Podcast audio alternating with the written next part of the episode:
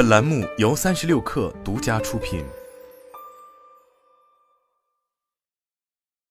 本文来自三亿生活。众所周知，我们三亿生活一直以来都略显硬核，并聚焦行业技术分析内容，还做了不少的产品评测。这也就意味着，对于我们自己来说，很多时候也需要频繁的更换、升级各类装备，其中就包括但不限于各种最新的智能手机、最先进的平板电脑。以及高性能 PC 平台和游戏显卡等。通常来说，这种升级的理由并不是因为此前的设备已经损坏，而是由于我们判断更换新设备可以进一步提高工作效率，提供更快的处理速度，或是更方便的使用体验等等。同时，站在评测的角度来说，我们也客观的需要不断亲身了解各种最新产品的技术细节和相关功能，因为只有这样，才能不断更新自身的评价体系。使得其能够始终清楚、客观的对新品体验做出衡量。但近年来，在时常更换新的智能手机、平板电脑和 PC 之余，有那么一样产品确实使用了很久，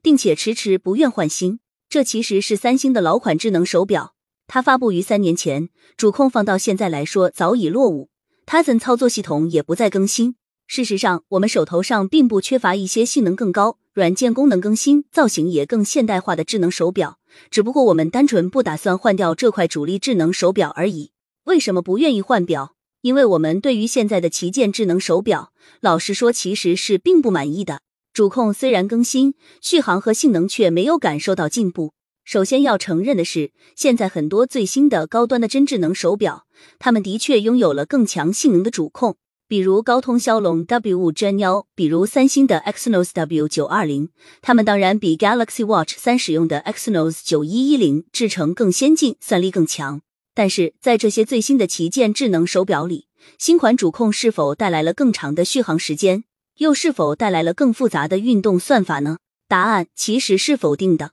事实上，当前几乎所有的新型高端智能手表在全智能模式下的续航能力。依然普遍还维持在二至三天，甚至更短的水平上。这与三年前的 Galaxy Watch 三相比，其实毫无进步。至于算法的复杂程度，三星的系统更新信息里就已经说的很明显了。Galaxy Watch 三在最新版系统里得到了来自 Galaxy Watch 四更复杂的运动算法移植。从这一点来看，新的硬件到底给运动监测算法带来了什么改进呢？似乎并没有。其次，从用途来说，真智能手表的使用场景无非以下这三种：一是作为手机的腕上提示器，显示各种通知和来电信息；二是作为可穿戴传感器，监测和统计运动状态；三是作为独立的智能终端，可单独安装和运行 APP，从而在某些场景下充当智能手机的替代，并提供导航、电话、音乐、聊天，甚至是简单的游戏功能。最新的智能手表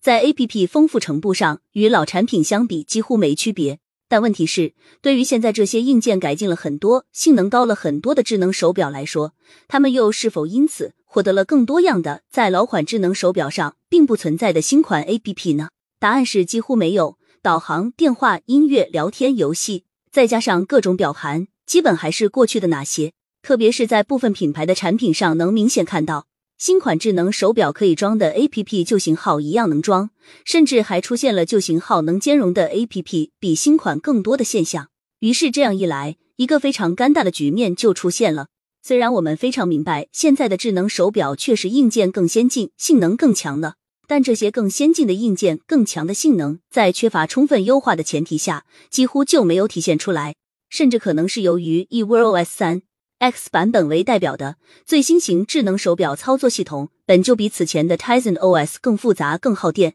所以它们在某种程度上甚至起到了反作用。在我们看来，智能手表虽然是智能可穿戴设备，但它首先还是要有手表这个基本印象。所以，如果一款智能手表的外观太过简练，失去了太多手表上的经典元素，那么它就只能算是戴在手腕上的一块屏幕而已。虽然可以用，但却很难把这样的设备与一块足够高端的表联想在一起。正因如此，在我们看来，一款真正符合我们需求、接近完美的智能手表，至少应该包含以下几条特性：首先，它当然应该使用当前最新的硬件配置，其中包括但不限于旗舰级 SOC 高亮度屏幕、多通道的生物传感器等等，并且在这些基础上，它至少应该有五至七天的全智能模式续航能力。其次，它理应具备比目前的智能手表具备更多的可选应用功能，比如能够自动识别更多的运动姿势，能给出更专业的健身细节姿态建议，能测量更精确的人体成分等等。在此基础上，它还应该可以兼容更多的手机级别的独立 APP，包括但不限于电话会议、金融、新闻与 PC 和手机的联动控制，以及内置地图、无需联网的 GPS 导航等等。最后。这样的智能手表在外观上应该具备传统腕表的至少一部分元素，包括但不限于实体表圈、数码表冠、金属表耳，以及尽可能接近高端腕表的机身材质。当然，以上这些需求仅仅只代表了我们三亿生活对于智能手表的喜好。可问题在于，不能否认的是，如今许多智能手表的确是在硬件进步的同时。体验并未有明显的改善，功能也没有显著增多，甚至外观设计还愈发退步，越来越像数码玩具，而不是戴在手腕上真正有美感的一块表。在这样的情况下，我们几年不更新自己的主力智能手表，选择继续等待符合需求的产品出现，显然就是很正常的一种选择了。